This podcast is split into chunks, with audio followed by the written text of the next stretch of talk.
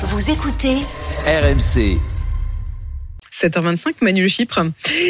Emmanuel, les actionnaires du CAC 40 s'en mettent plein les poches. Jamais les grandes entreprises n'ont autant gâté leurs actionnaires. Qu'en 2023, sachant que le précédent record datait de 2022. Donc ça va plutôt bien pour les actionnaires, puisque nos entreprises du CAC 40 leur ont distribué effectivement 97 milliards d'euros euh, de dividendes. C'est ce que nous dit la lettre financière euh, vernimen.net qui fait autorité euh, en la matière. Alors les actionnaires, ils encaissent sous deux formes. Hein. Il y a les dividendes, 67 milliards. Les dividendes, c'est la part des bénéfices que les entreprises décident d'attribuer à leurs actionnaires, qui sont, rappelons-le, les propriétaires de l'entreprise. Et puis, euh, le deuxième jackpot, eh bien, ce sont les rachats d'actions.